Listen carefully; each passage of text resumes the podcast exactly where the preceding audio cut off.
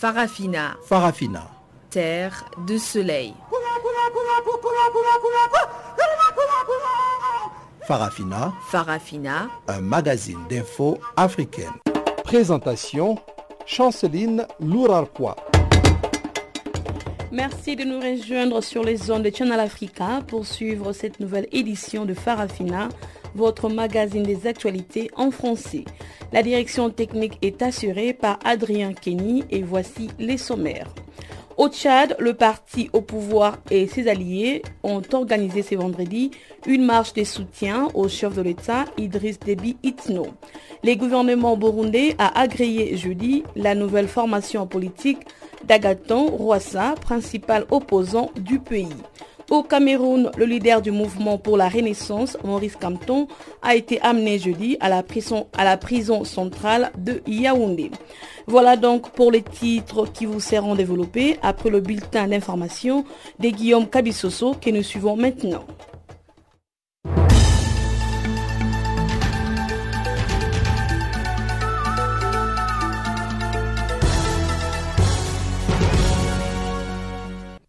Merci Chanceline Louraquois, auditeur de Canal Afrique. Bonjour à tous. 84 millions de lecteurs sont appelés à élire samedi les prochains présidents du Nigeria au terme d'un scrutin qui met en lice 72 candidats dont deux font figure des favoris. Il s'agit de l'opposant Atiku Abubakar et du président sortant Mohamedou Bouhari, élu en mars 2015 avec 53,9% des suffrages exprimés. Durant la campagne électorale, l'ancien général putschiste a reconnu des échecs à l'occasion de son premier mandat, puisque son parti, l'APC, n'a pas pu sortir le Nigeria de la récession économique, alors que la lutte contre la corruption et les groupes islamistes Boko Haram n'a pas connu un franc succès. Face à Bouhari se dressent principalement les candidats du PDP Atiku Abubakar, un homme d'affaires multimillionnaire et ancien douanier. L'élection présidentielle de demain sera couplée aux législatives. Pour éviter que le pays ne sombre dans le chaos après l'annonce des résultats, les candidats ont à l'unanimité signé mercredi un accord de paix dans lequel ils s'engagent à renoncer à la violence et à reconnaître les résultats du vote sur toute l'étendue du territoire national. Le Parlement européen a recommandé jeudi de nouvelles sanctions contre les gouvernements zimbabwéens en signe de protestation contre les violences soutenues par l'État qui a fait plus d'une douzaine de morts. L'Union européenne a condamné la répression sécuritaire en cours contre les Zimbabwéens non armés et ont appelé le président Emerson Nangangwa à honorer ses promesses faites lors de son discours d'investiture en novembre 2017. Nangangwa s'était engagé en effet à mettre fin aux politiques de l'ère Mugabe, notamment en respectant l'état des droits et en instaurant des réformes du secteur de la sécurité. L'initiative de parlementaires européens devrait permettre au bloc européen de revoir sa décision d'il y a quelques années d'assouplir les sanctions à l'encontre des politiciens et des entités étatiques zimbabwéens. L'Éthiopie annonce la reddition de plusieurs combattants du Front de libération Oromo qui avaient fait scission du parti au pouvoir en 1992 avant de lancer une lutte armée. En juillet, à l'initiative du Premier ministre réformateur Abiy Ahmed, le Parlement éthiopien avait retiré l'OLF de la liste des organisations considérées par Addis Abeba comme terroristes, alors qu'en septembre, ses principaux dirigeants en exil avaient fait un retour triomphal dans le pays. Il reste cependant que les affirmations du gouvernement éthiopien n'ont pas encore été confirmées par les fronts de libération Oromo qui avaient conclu un accord avec le gouvernement fédéral visant à garantir son retour sur la scène politique en août dans la capitale érythréenne Asmara. Mais des désaccords sur les modalités de désarmement de l'OLF sont ensuite apparus, poussant en décembre le gouvernement à déployer des soldats en Oromia pour arrêter une faction du groupe accusée d'avoir commis des viols, pillé des banques et bloqué des routes. L'état-major général des armées au Burkina Faso annonce la mort de deux militaires qui ont été tués alors que six autres ont été blessés jeudi dans l'explosion d'un cadavre piégé à Djibo dans le nord du pays. Selon un communiqué, une équipe de forces de défense et de sécurité s'était déployée sur le lieu pour les formalités et constatations d'usage suite à la découverte d'un corps sans vie habillé en tenue militaire à environ 4 km à la sortie de Djibo. C'est en voulant retourner le corps qui s'est avéré être un piège que l'explosion s'est produite. Le Burkina Faso fait depuis plusieurs mois à une explosion de violences attribuées à des groupes djihadistes que les forces de l'ordre semblent impuissantes à enrayer, bien qu'elles assurent régulièrement procéder à des opérations contre ces groupes. Terminons par le Soudan où les autorités ont menacé jeudi de poursuivre les organisateurs des manifestations anti-gouvernementales qui secouent le pays depuis près de deux mois. Cet avertissement intervient au lendemain de la première conférence de presse organisée par l'Association des professionnels soudanais, faire de lance de la contestation qui a appelé à poursuivre les mouvements jusqu'à la chute du régime du président Omar el-Béchir. L'association des professionnels soudanais avait exclu toute négociation avec Béchir au pouvoir depuis 1989. Le Soudan est secoué depuis le 19 décembre par des manifestations déclenchées par la décision du gouvernement de tripler les prix du pain et des centaines de Soudanais se sont à nouveau rassemblés jeudi, suscitant l'intervention des forces de sécurité qui ont une fois de plus tiré au gaz lacrymogène sur des manifestants rassemblés dans les quartiers de Bahari dans le nord de Khartoum, la capitale.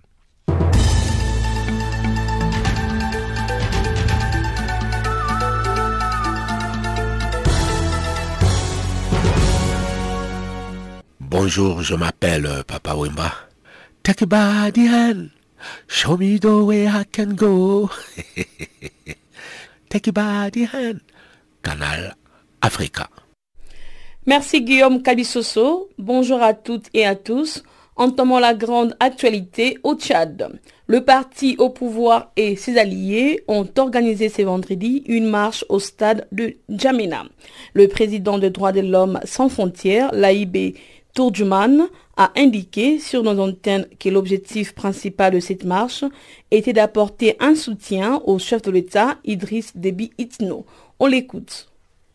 Bon, c'est juste une manifestation de soutien à Idriss Déby, euh, ses camarades. Voilà, aujourd'hui, il y a eu une manifestation dans la ville euh, empêchant les élèves euh, d'aller au cours, euh, les gens d'ouvrir les boutiques, même le marché s'est fermé pour que les gens puissent aller défiler, pour leur montrer qu'ils ont vraiment leur soutien à Idriss Déby, euh, que même les forces de l'ordre, ils en félicitent également les forces de l'ordre. Voilà, Au fait, quel a été l'objectif de cette marche? L'objectif, c'est pour féliciter Déby et les forces de l'ordre. Les initiateurs veulent dire qu'ils soutiennent toujours Déby et ils soutiennent toujours les forces de l'ordre à continuer davantage sur cette lancée. Parlons un peu de frappe euh, française contre le rebelle. Il paraît que cela fait la polémique, et cette polémique continue au sujet de frappes françaises qui ont stoppé euh, la progression de rebelles de l'Union de forces de la résistance qui affirmaient vouloir descendre sur la capitale Djamena pour prendre le pouvoir. Pourquoi cette polémique? La polémique, c'était juste au niveau, nous voulons savoir exactement, il s'agit de rebelles ou bien il s'agit de terroristes. Nous ne comprenons pas jusqu'à là, ce sont lesquels on vient de les frapper. L'armée française ou le gouvernement français, à travers sa porte-parole, l'Adrien, qui est le ministre des Affaires étrangères, qui dit que ce sont des rebelles sur la demande d'Idriss Déby pour la colonne rebelle. Mais au Tchad, en Djamena précisément, dans toutes les communications du gouvernement, on parle de terroristes. Et là, nous sommes confondus. On veut, veut pas savoir. Exactement c'est des terroristes ou bien c'est des rebelles. Alors, si le gouvernement français dit que ce sont des rebelles, pourquoi la France se mêle dans les histoires ou bien dans les problèmes interpays? Est-ce qu'il n'y a-t-il pas d'autre solution que cela? Au niveau de l'aspect civil, nous ne sommes ni plus d'accord pour la prise de pouvoir par des armes, on n'est pas d'accord, et non plus également le maintien des de, pouvoirs aussi par des armes. Alors, certainement, peut-être il y aura un point, un intérêt d'entendre. Ce qu'on ne ferait pas citer vraiment les rebelles, ça veut dire que c'est des enfants du Tchad qui sont rebelles, qui sont mécontents. Alors, en les tuant, ça veut dire que nous tuons les Tchadiens. Est-ce que n'est-il pas, il n'y a pas une autre solution? Qu'on Et non plus également, nous ne voulons pas que ceux qui sont dehors viennent aussi prendre le pouvoir par les armes. Non, nous sommes en démocratie. Le temps est déjà révolu. Mais également, il faut que Déby également dise clairement qu'est-ce qui ne marche pas, parce qu'il est fait toujours une solution. Donc, selon vous, vous n'êtes pas d'accord euh, comme la France s'est mêlée de, dans cette On est d'accord, situation? que ce soit clair, que ce soit clair. Il y a des lois, il y a des lois qui sont là, il y a des, il y a des procédures à suivre, c'est le problème. Est-ce que l'Assemblée nationale tchadienne était informée que la France allait partir? Est-ce que l'Assemblée nationale française était au courant de que vraiment l'armée française allait bombarder C'est tout simplement pas. Nous voulons savoir des procédures. Est-ce que les procédures, les textes, les lois de nos pays sont respectés Donc, vous êtes d'accord, mais vous auriez souhaité que la France puisse suivre les procédures de la loi tchadienne Oui, les procédures de la loi, tout simplement. On est, on est, on est d'accord. On ne veut pas que les, les rebelles viennent ici prendre aussi le pouvoir par les armes. Non, on n'en a pas besoin de ça. Mais les procédures, qu'elles sont respectées et quel est l'autre moyen que vous souhaiterez que cela puisse se faire à part euh, euh, le coup d'État? Euh, je pense que nous avons non, les moyens de coup d'État. Non, on pas besoin de coup d'État maintenant pour les rebelles, c'est de venir combattre du débit dans les urnes. Bien sûr que nous savons que les urnes ou bien les votes sont toujours truqués, sont toujours manipulés, sont toujours tout ça. Mais il vaut mieux de venir convaincre qu'on connaît vraiment une bonne élection, que ce soit une biométrie intégrale. Avec tout cela, ça va être encore plus mieux. Mais en faisant prendre le pouvoir encore par les armes, nous repartons encore sur le point zéro. Il paraîtrait que cette situation de frappe euh, française a même fait réagir euh, l'opposition tchadienne. Oui, Qu'est-ce qu'ils ont dit à propos? Que la France ne doit pas se mêler aux problèmes interstadiens. C'est-à-dire que si c'est pays, un autre pays d'accord, mais si c'est le pays interstadien, le problème interstadien, donc la France ou bien la France n'a pas le droit à y intervenir comme ça. Qui a intervenu quand, euh, quand les gilets jaunes s'embarrassent ou bien les gilets jaunes font des choses comme ça? Qui a intervenu pour faire certaines choses? Non, il faut quand même respecter certaines procédures, certains principes des choses. Et en tant que président de droits de l'homme, qu'est-ce que vous conseillerez à la France? De faire prochainement pour que la France nous dise clairement, on a besoin de ces informations, et que la France prenne vraiment une bonne position. Est-ce qu'en faisant ceci, ça aide les populations, de ça, ça, aide un individu? Pour que la, France soit vraiment transparente dans ces choses-là, pour qu'on comprenne également certaines choses. Vous venez de suivre la réaction de l'AIB Tourjuman, président de Droits de l'Homme sans frontières au Tchad. Au Gabon, le parti politique d'opposition, l'Alliance pour les changements et les renouveaux, ACR en sigle est en contradiction avec son leader Ben Brino Mubamba. Ce dernier s'est lancé depuis quelques jours dans une campagne visant à exposer une présumée mascarade sur l'identité du président Ali Bongo Ondimba. Ben Brino Mubamba pense que le président gabonais convalescent au Maroc ne serait pas celui montré à la presse nationale. Teresa Kinga, porte-parole de l'Alliance pour les changements et les renouveaux, aurait préféré que son leader garde le silence. Écoutez-la au micro de Pamela Kumba. Moi, j'aurais aimé qu'il se taise. Hein. que parfois, il est important, après, par exemple, un moment de brousse, il est important de, rentrer dans un silence. Ça revêt aussi d'une autre personnalité, parfois. On n'a pas besoin de toujours le bruit en tout et à tout. Il devait se taire là-dessus d'abord, observant les choses. On n'a pas besoin de, de, ici, parce que même les Gabonais, quand ils lisent, vous voyez vous-même les commentaires. Les gens eu, les gens euh, critiquent, les gens ne veulent même pas, les gens aimeraient même qu'ils fassent savoir silence. En fait, cette attitude-là, de garder silence serait mieux que de tout temps rebondir ou réagir. Hein? Voilà. Donc, par rapport à l'esprit qui se dégage il devait quand même un peu prendre du recul pour mieux observer les choses avant de pouvoir dire quoi que ce soit ou dissimuler quoi que ce soit. Mais lorsqu'on rebondit comme ça, souvent, après, c'est toujours lui, il sait que quand les Gabonais sont déjà mal fichés, il faut savoir comment vraiment avoir leur feu. Sinon, c'est vous qui passez pour ridicule à chaque fois. Même quand on dit quelque chose de bien, de sensé, on ne vous croit pas. Ça devient comme juste un terrain d'amusement, un endroit où chacun vient essayer de de jouer. Donc on insulte, on lance des paroles qui ne sont pas assez polies à, un grand frère, à un leader. C'est pas pas bien pour par exemple ceux qui sont derrière lui. Ça nous dérange. Et puis pas tout le temps qu'on doit justifier certaines choses à un moment donné. Il va falloir qu'il essaie d'écouter certaines personnes qui n'ont peut-être pas encore bien écouté. Il y a des gens qui peuvent l'inciter à le faire, mais alors qu'ils ne veulent pas de son bien du point de vue de l'identité. Voilà. Mais est-ce que c'est une stratégie euh, peut-être pour dénoncer ce que les autres opposants ne dénoncent pas? Parce que beaucoup se plaignent d'une mascarade qui est en train de se passer à Libreville. Beaucoup se plaignent du fait que une certaine Ligue a pris en otage le gouvernement et font ce qu'ils veulent alors que le président est en convalescence. Alors est-ce que pour lui ce n'est pas une façon euh, de dénoncer tout cela, dire tout haut ce que tout le monde pense tout bas? Bon oui, euh, ça peut être dans cette optique-là celle de dire euh, que tout haut, c'est que les autres pensent tout bas. Mais seulement que c'est bien, d'une part, mais c'est pas parfois le moment. Parfois d'abord garder bien silence, observer les faits de plus près et s'approprier en réalité ce fait la même. Parce que tu peux dire les choses qui ne sont pas peut-être justes aussi. Mais ce qui est triste, c'est que est-ce vrai ou c'est juste des montages Avant d'infirmer ou d'affirmer, il faudrait que les gens s'imprègnent réellement, bien qu'ils attendent. La vérité finira par sortir. Et puis les yeux qui ont changé, on peut se dire, d'autres vont dire maintenant, quand on fait une AVC, si les sévère, une membrane, euh, une membrane ou un membre de l'organisme bouge? D'autres on voit soit l'infirmité du foie ou de la main. D'autres ça peut être euh, la bouche qui se tord ou le nez. Et d'autres ça peut être les yeux qui deviennent comme un peu louches. Donc c'est son cas. Pour se rapprocher ou par des services, euh, des services euh, subtils qu'il va utiliser pour euh, une meilleure prise d'information. Parce qu'il ne faudrait pas après que ça suscite un autre problème qui va juste mettre dans un conflit inutile alors que c'est peut-être euh, des affirmations. Ou que c'était vrai et les autres leaders de l'opposition ne vont pas voir ça comme ça parce qu'ils ne vont même pas le soutenir. Puisque c'était souvent ça. Il va toujours se retrouver seul en train d'affirmer ou d'infirmer. Et puis voilà son identité est toujours en jeu. Mais quelle analyse faites-vous du climat politique qui règne?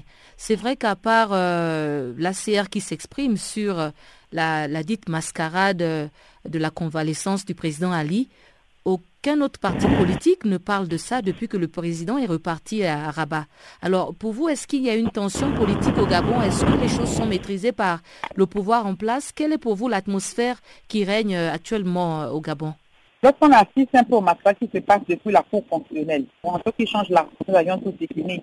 Les Gabonais font un peu fait le pouce, mais après ça, les Gabonais se sont tués. La journée du 7, ayant mis les Gabonais dans une petite peur. Après cette journée, tout est rentré dans l'ordre. En dehors de quelques jours d'observation pour envoyer les enfants à l'école, est-ce qu'il y aurait ceci, ou bien il y aurait des poursuites à la route? À cette répression. Après ça, les Gabonais ont repris tout comme normalement. Personne ne se plaint, personne ne fait des assises quelque part, pas de soutien, il n'y a pas de regroupement. Chacun vit comme si tout fonctionnait normal. Quand bien même il y a des plaintes en sourdine qui s'expriment. Je me dis, les Gabonais sont comme fatigués. Ils acceptent, il n'y a plus lieu de se battre, il faut vivre avec. Et si, par exemple, quelqu'un a une possibilité d'intégrer un poste, quelqu'un qu'on lui propose dans l'affaire gouvernementale, je pense que certains n'hésiteront pas plus que on se dit, en restant à l'écart, c'est comme si on pêche. C'était Teresa Kinga, porte-parole de l'Alliance pour les changements et les renouveaux, interrogée par Pamela Kumba. Au Cameroun, le leader du mouvement pour la Renaissance, Maurice Campton, a été amené jeudi à, à, la prison centrale de Yaoundé. Parmi ses militants, 51 ont été inculpés et 20 autres ont été libérés. C'est ce qu'affirme son avocat sur nos antennes, Maître Sim Emmanuel. Il ajoute que Maurice Campton sera convoqué la semaine prochaine chez les juges d'instruction pour qu'il soit entendu. On a inculpé euh, 151 personnes au tribunal militaire, comme je vous ai dit, et on a mis 131 personnes en prison. Donc les deux sont en prison. Maintenant, ils vont attendre que le juge les, les convoque pour les entendre. Et à propos de Maurice Campton, qu'est-ce qui a été dit? Il a été déféré à la prison principale de Yaoundé. Lui, comme tout le monde, va être convoqué prochainement chez le juge d'instruction pour qu'il soit entendu. Et la date de la convocation chez le juge d'instruction n'a pas été Non, annoncée jusque-là. Pas encore. Non, pas jusque-là. Jusque-là, on n'a pas la date à laquelle les gens vont être extraits pour aller s'expliquer devant le juge d'instruction. Il n'y a pas encore de date. Et où se trouveraient les 51 personnes qui ont été arrêtées le même jour avec euh, Maurice Campton? Les 151 personnes, on a libéré 20 personnes, liberté provisoire. Donc il en reste 131. Mais ils sont toujours en détention. Oui, ils sont en détention dans la prison, bien sûr. Tous sont à la prison.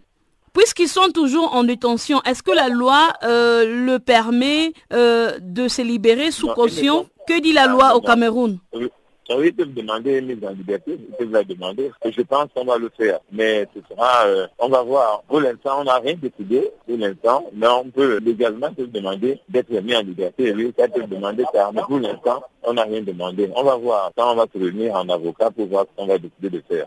Et vous pensez vous réunir quand? En début de semaine, ce sera... euh, La semaine prochaine soir ou mardi soir. La semaine prochaine, oui.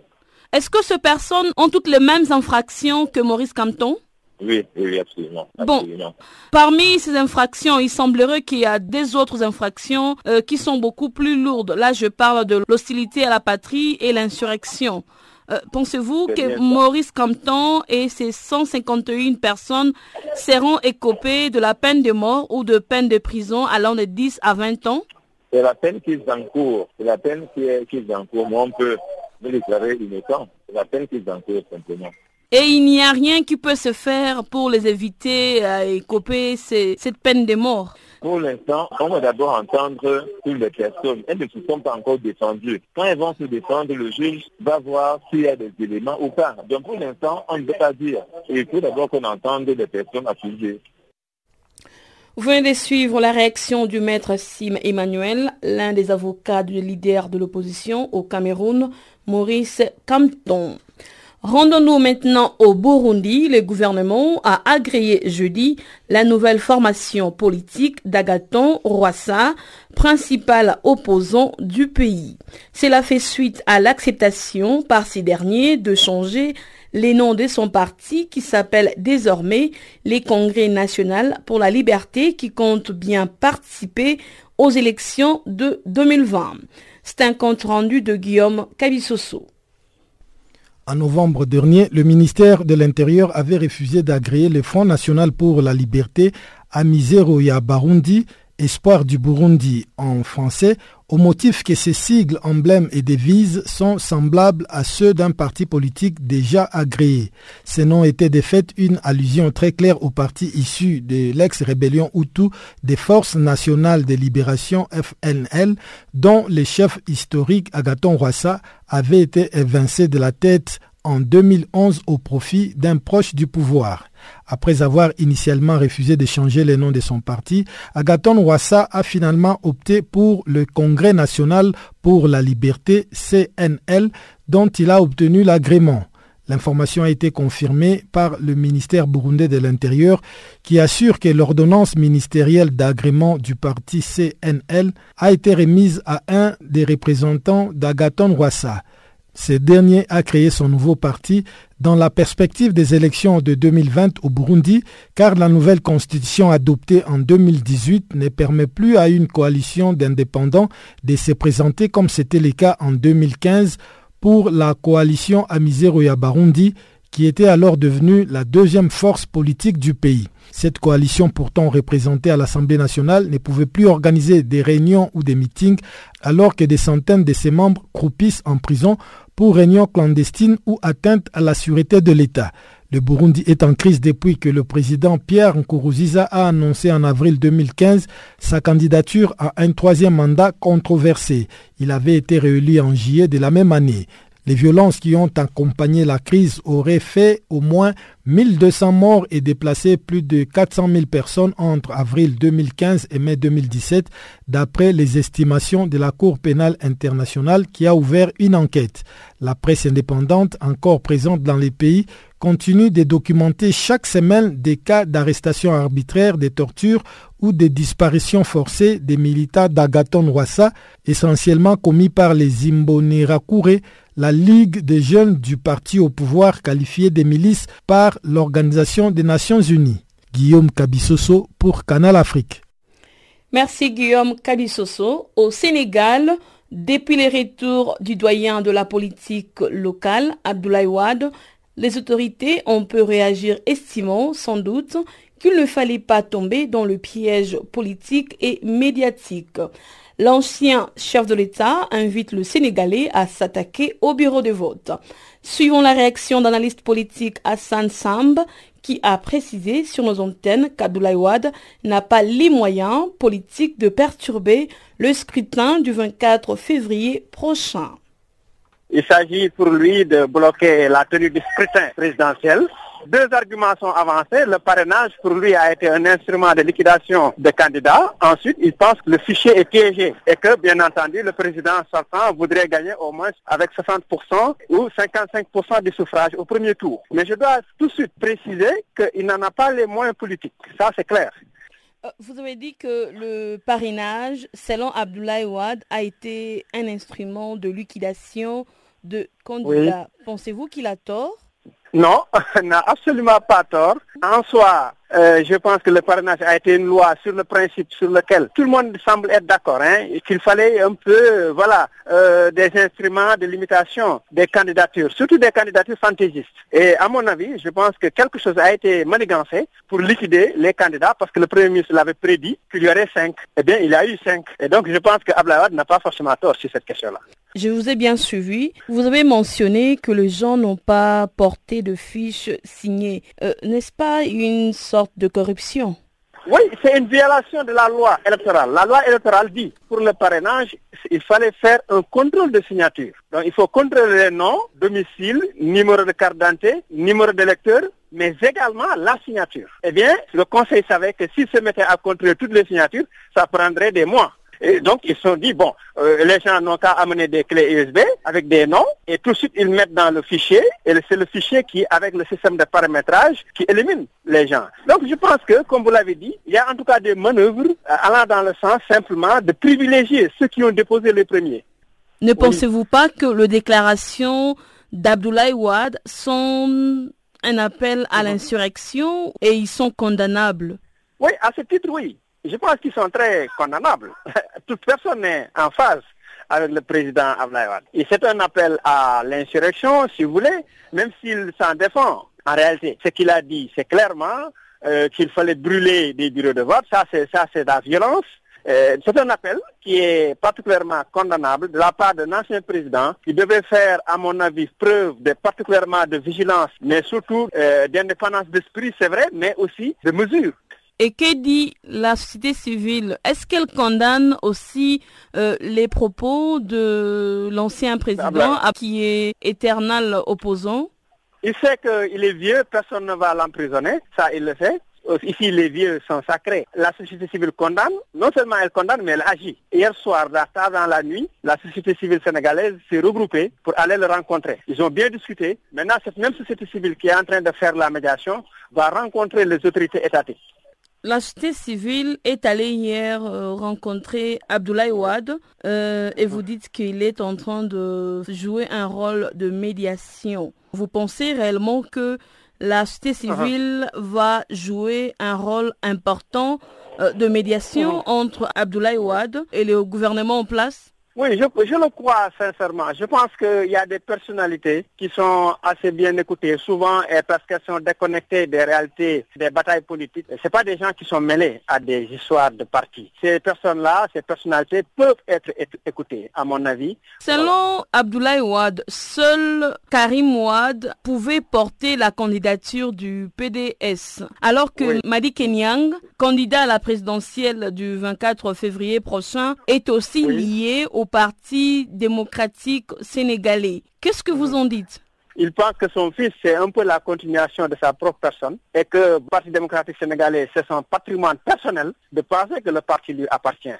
La campagne électorale a commencé depuis le 3 février dernier. Combien de semaines restent pour euh, le candidat à la présidentielle du 24 février prochain? Il reste pratiquement une semaine. On va s'arrêter le 22, on se repose le, samedi 23 et le 24, on va au scrutin. Euh, selon vous, qui est-ce que vous pensez qu'il est assez fort, capable de battre le président sortant euh, Macky Sall? Incontestablement, euh, Idrissa Seck. Incontestablement. Pourquoi seulement Idrissa Seck? Qu'est-ce qu'il a de spécial? D'abord par sa, stature d'intellectuel, d'ancien Premier ministre, de personne euh, qui est particulièrement appréciée dans certains milieux intellectuels. Il y a un background qu'il faut. À côté, il y a Ousmane Sonko. Ousmane Sonko, le jeune qui est aux dents longues, comme on dit, euh, c'est la révélation, c'est le phénomène euh, de cette campagne. Entrons à présent dans la deuxième partie de ces magazines des actualités avec le bulletin économique de Pamela Kumba.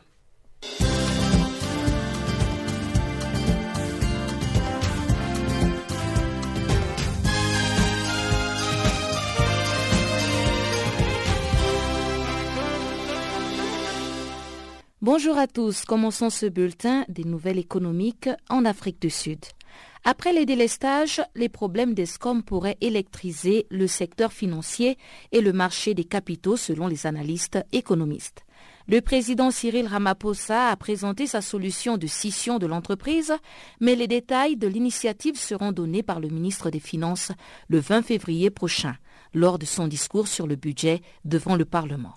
Mais déjà, selon une information rapportée par l'agence Bloomberg, un groupe de pression représentant les banques sud-africaines ont fait savoir que Sindé Escom ne devrait rien résoudre.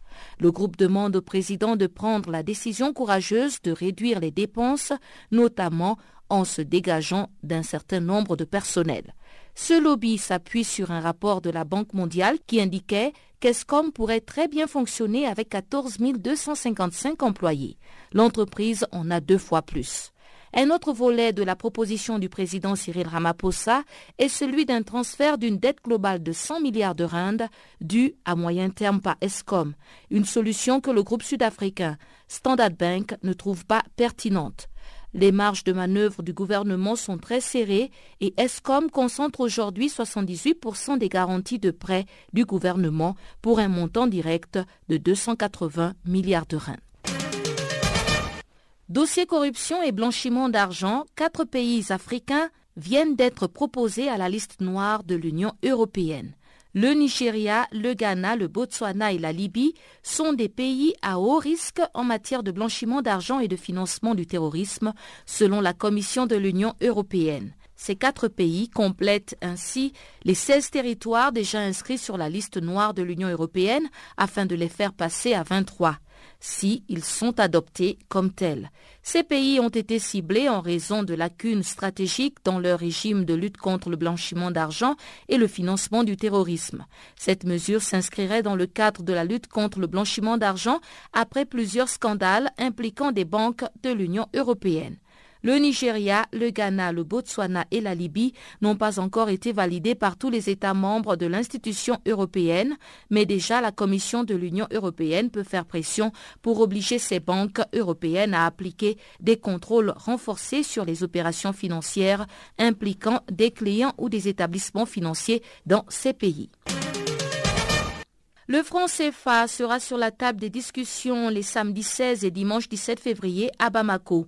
Selon l'information publiée par le journal Jeune Afrique, ces États généraux du franc CFA mettront en place des comités qui vont réfléchir sur des modalités de sortie du franc CFA et à des solutions de remplacement. Cette rencontre se tient à l'initiative du Togolais Kako Nubukpo en marge des rencontres sur les migrations.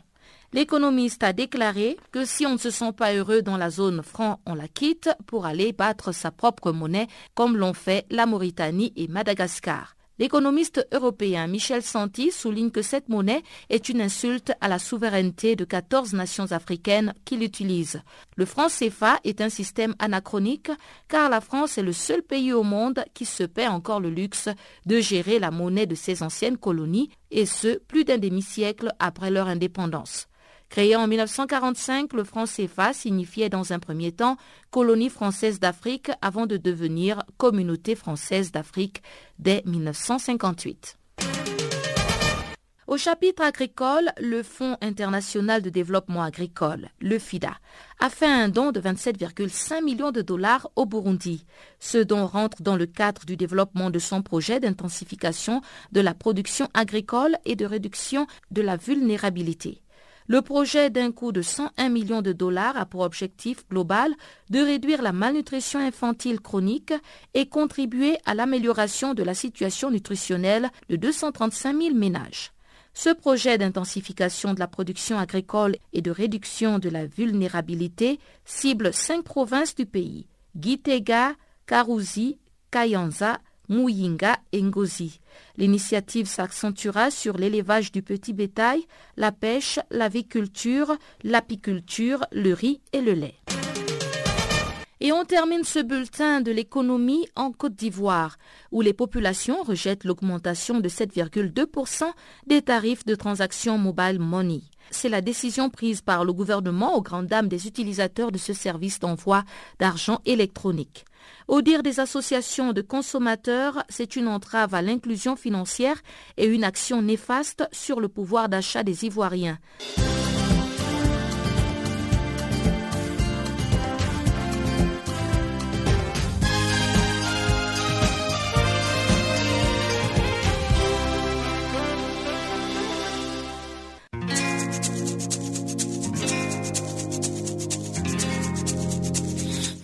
Écoutez Farafina, un programme en français sur Canal Afrique émettant de Johannesburg. Pour vos réactions à nos émissions, écrivez-nous soit à l'adresse électronique suivante farafina.channelafrica en un seul mot, .org ou envoyez-nous un SMS au numéro qui suit 00 27 833 81 56 59.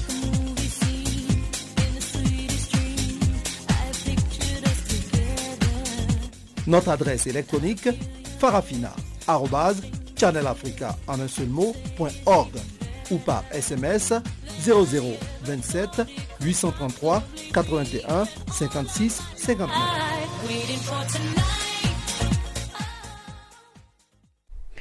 En Côte d'Ivoire, l'annonce de l'augmentation à hauteur de 7,2% de la taxe sur les opérations de transfert d'argent via la téléphonie mobile est une pilule amère et qui se passe à la fois pour les sociétés de téléphonie mobile et pour les consommateurs de produits de ces sociétés-là. Cette décision suscite beaucoup d'indignation et de mécontentement auprès des consommateurs qui ont été contraints déjà en 2015 d'accepter de subir une taxe semblable de 3% qui a été répercutée sur eux par les sociétés de téléphonie mobile. Le détail avec Céline Marius Kwasi, notre correspondant depuis Abidjan. Il est de plus en plus courant pour l'Ivoirien moyen de se tourner vers les services de transfert d'argent via téléphonie mobile pour payer des factures, envoyer de l'argent à un proche parent, un ami ou encore pour régler de petits achats. Bref, les services de transfert d'argent via téléphonie mobile dans le pays sont beaucoup appréciés et on le voit en poupe. Petit bémol, c'est la taxe sur les transferts d'argent qui ne fait qu'augmenter. Une taxe qui est passée au double en l'espace de 5 ans et dont la hausse vient d'être annoncée, ce qui inquiète d'ailleurs les utilisateurs de ces services de transfert d'argent, même si pour l'heure cette mesure n'est pas encore appliquée. Séverin Nandi Dioro, utilisateur régulier des services de transfert d'argent. Il faut qu'ils pensent à nous, ceux, d'en bas. Pour prendre une décision, il faut faire toujours référence à ceux, ceux d'en bas, ne pas faire une référence à ceux d'en haut. Faut faire toujours référence à d'en bas. Parce que normalement, quand ils font le point là, il y a combien de, de, personnes d'en haut qui font Orange, orange Move Money, Money? Ou bien c'est parce qu'ils savent que maintenant ça marche qu'ils veulent augmenter. L'esprit n'est pas bon. Pour la Fédération des associations de consommateurs de Côte d'Ivoire, cette décision va contribuer à la cherté de la vie si les consommateurs doivent supporter cette nouvelle taxe. Pour rappel, en 2015, le gouvernement a instauré une taxe sur les taux de communication de 3% qui a été entièrement répercutée sur le consommateur. Et le 22 novembre 2017, l'une des trois sociétés de téléphonie mobile que compte le pays a augmenté les frais de transaction sur les transferts d'argent, des frais toujours supportés par les consommateurs. D'où quoi Godet, président de la Fédération des associations de consommateurs de Côte d'Ivoire. Nous estimons que voilà des sociétés qui elles-mêmes ont été surpris hein, de manière positive par les, prévisions qu'elles ont faites. Parce que ce sont des, milliards de transactions qui se font. Alors nous ne comprenons pas que pour des gens qui font ces bénéfices faramineux et qui font très peu du social, euh, ne veuillent encore augmenter les prêts. De son côté, l'Union des consommateurs ivoiriens, dénommée le Réveil, union présente dans 18 des 31 régions que compte le pays, compte mener des actions très prochainement dans le but de contraindre l'Union nationale des télécommunications et les agences de téléphonie mobile à supprimer cette mesure. L'Union des consommateurs Réveil compte porter plainte si elle n'obtient pas gain de cause. Ben Mfali Mansa président de l'Union des consommateurs Le Réveil. Nous allons gagner cette bataille et nous avons l'ARTCI où nous allons déposer un courrier pour un sitting de protestation. Nous avons la direction générale des différentes téléphonies mobiles où nous allons déposer des courriers pour des sittings pacifiques de protestation. Interpellé, la RTCI, l'autorité de régulation des télécommunications de Côte d'Ivoire, essaie pour l'heure de jouer la carte de l'apaisement. Biledi Meleou, directeur général de la RTCI. Il n'y a pas encore eu de disposition prise pour, je parler des modalités de mise en œuvre. Euh, il vaut mieux que ces consommateurs euh, gardent le calme. Et puis, nous sommes là au niveau de la régulation pour être en contact avec les consommateurs. C'est vrai que j'ai écouté, j'ai vu qu'ils ont écrit à l'opérateur, mais nous, régulateurs, n'avons pas encore eu copie pour que nous puissions ensemble réfléchir sur euh, cette question.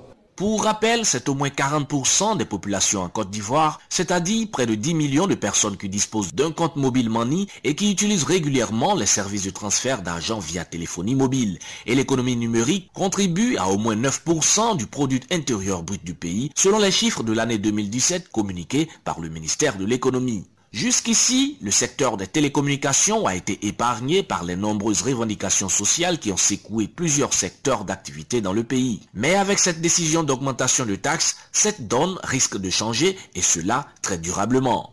Depuis Abidjan, c'est les Kwasi pour Canal Afrique. Merci Célé Kwasi. Au Niger, la ville de Tilaberi a tourné au ralenti hier jeudi en raison de l'opération Ville morte lancée par la société civile et des associations professionnelles. Ces derniers protestent contre le refus des autorités d'alléger les mesures restrictives des circulations entrant dans les cadres de l'état d'urgence. Les manifestations publiques sont également interdites, sauf autorisation. Reportage d'Epignamé, notre correspondant Abdul Razak Idrissa.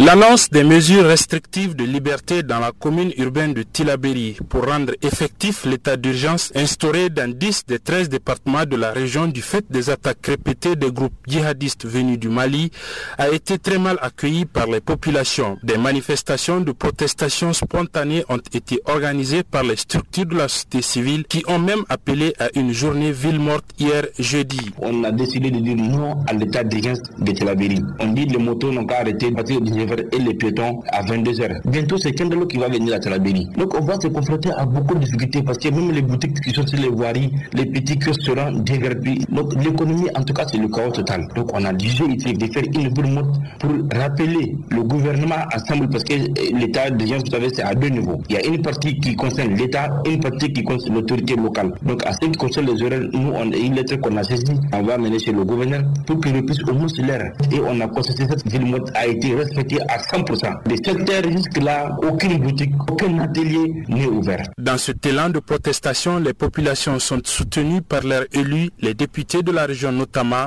Hassan Soumana en fait partie. Je viens de l'apprendre en même temps que vous. Je suis de Tchelaberi, je connais les populations de Tchelaberi.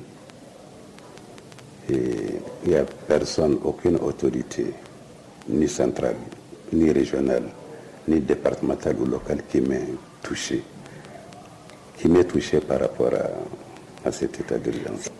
La commune de Tilaberi, je parle bien de la commune de Tilaberi, n'est pas arrivée au point où il faut instaurer un état d'urgence. Et pourquoi je le dis? Parce que tout simplement, et je parle sous le contrôle d'un membre du gouvernement, qui me disait que ce pas des groupes armés, mais c'est des bandits armés qui viennent attaquer les populations et qui les rançonnent. Les mesures à prendre sont diverses. Ce n'est pas seulement l'état d'urgence qui est une mesure. Et l'état d'urgence, à mon avis, est la dernière des mesures qu'on devrait prendre parce que c'est une mesure qui met à mal l'économie déjà très, de la région de Tilaberi. Le gouverneur de la région de Tilaberi, lui, pense que c'est un problème de communication qui sera réglé avec des sensibilisations. Tijani Ibrahim, nous avons uniformisé toutes les mesures de la mise en œuvre de l'état de train. Pour les véhicules et les motos, c'est de 19h à 6h du matin. Pour les piétons, de 22h à 6h du matin. On est en train de voir, selon la gravité des cas, si on prend pour les véhicules et les motos à 19h, s'il y a une accalmie, on peut aller jusqu'à 21h, jusqu'à 22h. Pour nous, c'est que la paix et la justice sociale règnent dans la région. Cet état d'urgence-là, c'est une mesure qui permet de sécuriser les personnes et leurs biens. Comme c'est une nouvelle mesure, il est difficile maintenant d'entrée de jeu, qu'ils comprennent qu'il faut les sensibiliser. J'espère qu'ils vont comprendre parce qu'il y a deux semaines, la barrière de Tirabéry a été attaquée. Sans la paix et la question sociale, personne ne peut vaquer convenablement à leur Aux dernières nouvelles, l'on apprend que les autorités de la ville de Tilaberi ont revu les horaires de l'interdiction de circulation la nuit pour les piétons, les motos et les véhicules. Ce sera désormais de minuit à 5 heures du matin. Toutefois, les barrières d'entrée dans la ville, elles, seront fermées à partir de 22h. Abdullah Razak Idrissa à Niamey pour Canal Africa. C'était Abdul Idrissa, notre correspondant à Niamey, au Niger. En République démocratique du Congo, le chanteur Kofi Olomide est poursuivi pour plusieurs chefs d'accusation dont atteinte sexuelle avec violence et séquestration. Ces faits ont été commis en région parisienne entre 2002 et 2006. La décision de la justice française sera connue le 18 mars prochain, mais en attendant, Kofi Olomide a requis 7 ans de prison. Pour les chroniqueurs musicaux Freddy Maloba, il existe peu de chances que Kofi Olomide écope de cette peine. Au micro de Guillaume Kabisoso, il nous explique ses raisons. Euh, en tant que euh, chroniqueur congolais, euh, je pense que cette décision du juge, je ne l'accepte pas pour plusieurs raisons, puisque nous sommes au XXIe siècle. Nous n'allons pas aujourd'hui nous voiler la face que chacun de nous ou chaque pays africain indépendant, et même dans le cadre culturel, dans le cadre de la musique, Kofi Olomide, oui, c'est vrai que Kofi Olomide peut avoir des problèmes, mais je ne pense pas que le seul pays qui peut les juger dans le monde entier, c'est la France. Euh, et d'ailleurs, si je peux illustrer ce que je viens de dire, je vais revenir sur ce qu'il y a un artiste français, euh, à son âme, qui est déjà décédé, Johnny Hallyday, si vous vous rappelez bien, euh, il en avait abusé d'une jeune euh, sœur, une jeune aussi artiste, Vanessa Paradis, à l'âge de 15 ans. Je n'avais pas vu, je n'avais pas vu je n'avais pas vu un pays africain euh, Johnny Hallyday. donc je ne vois pas pourquoi la France peut aujourd'hui prendre le devant de juger un artiste comme Kofi Olomide, une icône de la musique congolaise. J'aimerais que les faits de Kofi Olomide soient jugés au Congo, par exemple. Mais justement, le fait que l'Afrique n'ait pas jugé Johnny Hallyday, est-ce que d'abord euh, la question qu'on doit se poser, celle de savoir, est-ce que Vanessa Paradis avait saisi la justice? L'autre fait que je peux relever est que les danseuses qui ont saisi la justice ont saisi justement la justice euh, euh, française où les faits ont été commis. Donc, est-ce que cette comparaison tient encore? Et qui, ne le sait pas que les Africains, euh, pour l'instant, pensent que l'Europe, c'est l'Eldorado? Qui ne le sait pas? Nous avons des morts euh, dans la mer euh, pour les gens qui quittent le Congo, qui quittent n'importe quel pays africain pour traverser, pour aller chercher une vie meilleure. Mais attendez, est-ce que vous êtes persuadé, vous êtes sûr que ces filles ont, ont été abusées par Kofi Je ne pense pas. Je ne pense pas. Est-ce qu'il y a des preuves chacun de nous, chacun des Africains, quand il arrive en Europe, il a du mal à rentrer. Surtout des jeunes filles ou bien il y a une génération quand il arrive en Europe, ils ne savent pas comment rentrer euh, en Afrique. Et je pense que l'une des raisons qui a fait, que ces filles-là vous allez demander l'asile, il fallait chercher des moyens, il fallait chercher des voies et moyens, des, voies et moyens plutôt euh, pour euh, avoir l'asile en Europe. Et ils ont cherché ce voie-là pour aller dire qu'il était abusé par Kofi Olomide. Qui d'ailleurs est un homme marié, alors ces, filles doivent aussi être traduites en justice, puisque euh, c'est la réputation de quelqu'un qui est marié que vous en abusez, la réputation d'une star congolaise. Kofi Olomide s'est dit victime euh, d'une cabale. Pourquoi n'est-il pas allé devant les tribunaux français pour euh, se défendre justement? Moi, à ma place, à la place de Kofi Olomide, même moi, je n'allais pas me déplacer pour la France. J'allais demander même aux juges français de venir me juger chez moi. Jusqu'à preuve du contraire, Kofi Olomide n'est pas français, il est congolais. Il possède un passeport congolais. Donc, même si la France pouvait juger Kofi Olomide en collaboration avec la justice euh, congolaise, je préfère même qu'il y ait des juges français qui descendent à Kinshasa pour les juger là-bas. Et nous pouvons, nous, avons sûrement des accords avec la, euh, justice française. Donc, Kofi Olomide n'est pas seulement censé de faire la prison en France. Il peut faire la prison à Kinshasa, par exemple. Est-ce que vous croyez que les juges vont finalement suivre cette recommandation qui veut qu'il soit condamné à 7 ans de prison en France? Bon, c'est vrai que la France n'a pas seulement des problèmes avec les artistes musiciens, mais aussi avec euh, les politiciens. Vous êtes sans ignorer l'histoire du vice-président de la Guinée équatoriale, euh, Théodorin. Alors tout ça, euh, vous savez, nous ne sommes plus à l'époque là où euh, nous, devons être dictés par euh, des Européens nous devons avoir le respect de chacun de nous, chacun la dignité d'une personne ou bien d'un pays. Donc, euh, pour moi, je pense que euh, la justice française doit revenir un peu en arrière et surtout ne pas salir la réputation d'une star comme Kofi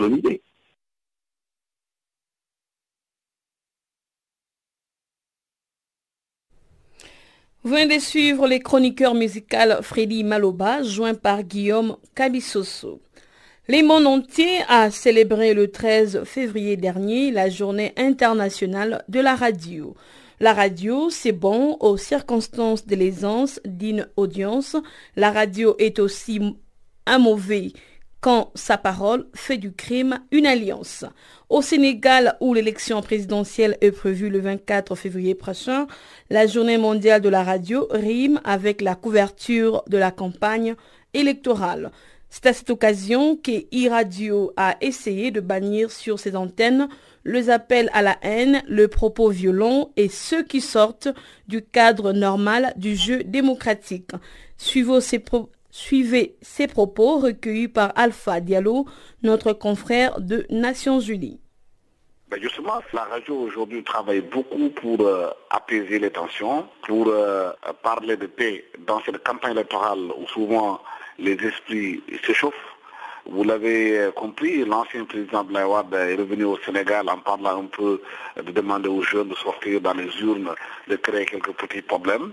Mais les radios ont pu relayer des messages de paix de beaucoup de voix qui parlent de paix, surtout les chefs religieux, les chefs coutumiers et les Sénégalais euh, lambda qui sont épris de, de paix et de justice, qui ont dit qu'ils voudraient que l'élection présidentielle au Sénégal se déroule dans la paix, dans la sérénité, dans le calme et que le meilleur gagne cette élection présidentielle.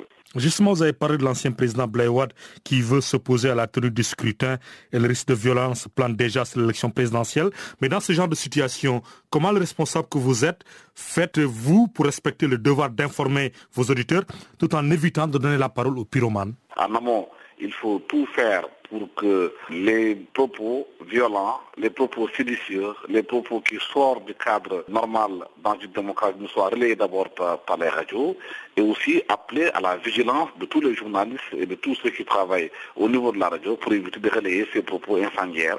D'ailleurs, les propos du président Blaywad n'ont pas été relayés euh, chez nous dans notre radio. Nous avons utilisé des mots pour faire comprendre la violence des propos, sans pour autant passer sur les mots qu'il a utilisés en parlant de brûler le scooter. Nous avons dit qu'Ablaïd appelle à l'insurrection. Je pense que le choix des mots dans la façon de donner l'information participe beaucoup à éviter que des mots incendiaires et, des mots de pyromane ne soient relayés. Jeudi 24 janvier dernier, dans la nuit à Dakar, plusieurs hommes auraient saccagé les locaux des patriotes du Sénégal, PASTEF, le parti d'Ousmane Sonko, candidat à l'élection présidentielle.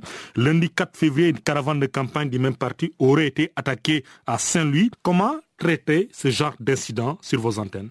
Traiter ces d'incidents, c'est d'abord euh, demander à ce que les enquêtes soient ouvertes pour euh, suiter les responsabilités, éviter dès le départ de stigmatiser ou bien d'accuser tel ou tel camp. Je pense qu'à une agression se passe, euh, le rôle de la police de la gendarmerie, c'est toujours une enquête, de suivre les responsabilités. Et voilà, nous cédons encore l'antenne à Pamela Kumba pour nous présenter la page de sport.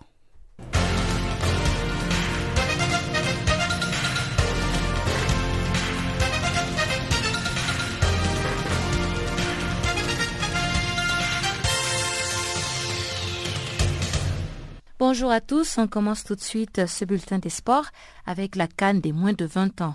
Le Nigeria et l'Afrique du Sud s'affrontent ce samedi en match comptant pour la troisième place de la Total Cannes moins de 20 ans Niger 2019. Les deux sélectionneurs étaient en conférence de presse ce vendredi et le coach du Nigeria, Paul Aigbokun, a déclaré être concentré sur ce match de samedi afin de bien finir et de rentrer avec une médaille. Il a ajouté que ce sera aussi l'occasion pour certains joueurs qui n'ont pas pu jouer de se faire voir. Quant à l'entraîneur sud-africain Tabo Senong, chaque match est important pour lui et son équipe. Il a dit à la presse qu'ils ont à chaque rencontre la même mentalité qui est celle de respecter l'adversaire et les possibilités de gagner. C'est aussi une nouvelle opportunité pour ces joueurs de se montrer. Flying Eagles et Amajita s'étaient affrontés en phase de groupe A du tournoi et s'étaient séparés sur un score nul et vierge de zéro but partout. Et puis parlons de l'équipe nationale de football féminin du Mali qui va participer aux prochains Jeux africains prévus au Maroc. Suite à leur participation à la Cannes féminine Ghana 2019, les Aigles Dames du Mali ont fait d'une pierre deux coups en compostant par la même occasion le ticket des Jeux africains 2019. En effet, la CAF a décidé de qualifier les huit pays ayant pris part à la dernière édition de la Cannes féminine remportée par le Nigeria et le Mali a terminé dans cette compétition quatrième en enregistrant du coup sa meilleure performance de la compétition. Et pour les amoureux du ballon orange de basket, le coup d'envoi de la première phase de l'Afro League a été lancé cet après-midi au Palais des Sports de Mahamasina à Madagascar. Le premier match opposait le Basketball Club Mazembe de la République démocratique du Congo et le Smoua Sporting Club de l'Égypte. Un peu plus tard dans la journée, le duel tant attendu entre le club Omnisport de la police nationale de Madagascar et le Petro Atlético de Luanda était au programme. Ce match était très attendu car les policiers malgaches auront affaire à des Olympiens et des mondialistes. Parlons à présent du retour des arbitres sur les terrains de jeu au Togo. C'est prévu pour ce week-end, selon l'Association nationale des arbitres de football du Togo, qui a appelé vendredi ses membres, dans un souci d'apaisement, à répondre aux désignations sur les matchs des championnats de Division 1, Division 2 et Division 3. Cette décision fait suite aux discussions entamées depuis lundi dernier par la Fédération togolaise de football, qui était montée au créneau suite aux actes de violence perpétrés sur des arbitres lors de la 16e journée du championnat national de football de première division.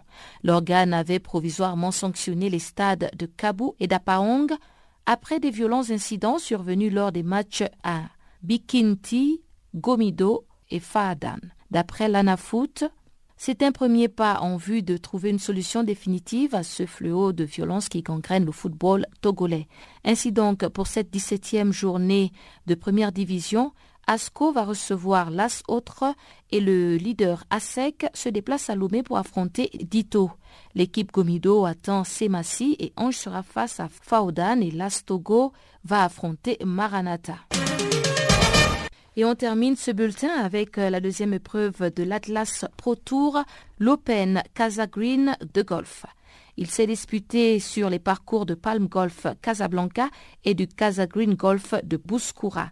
La victoire finale est revenue au Finlandais Sami Valimaki lors de sa première saison au sein du Pro Golf Tour allemand.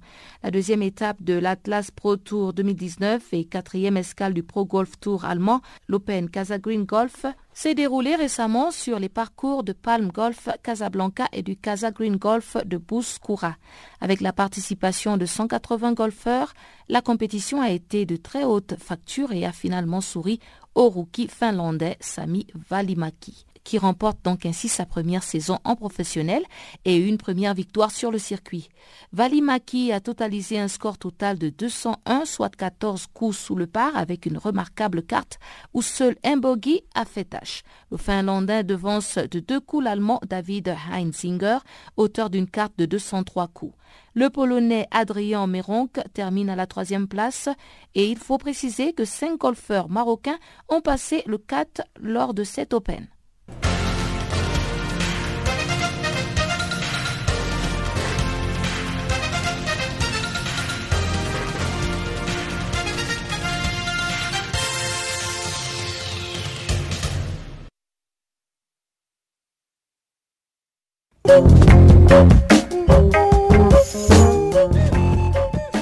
C'est la fin de ce magazine des actualités. Merci pour votre fidélité sur Channel Africa. Je vous souhaite un bon week-end. Merci.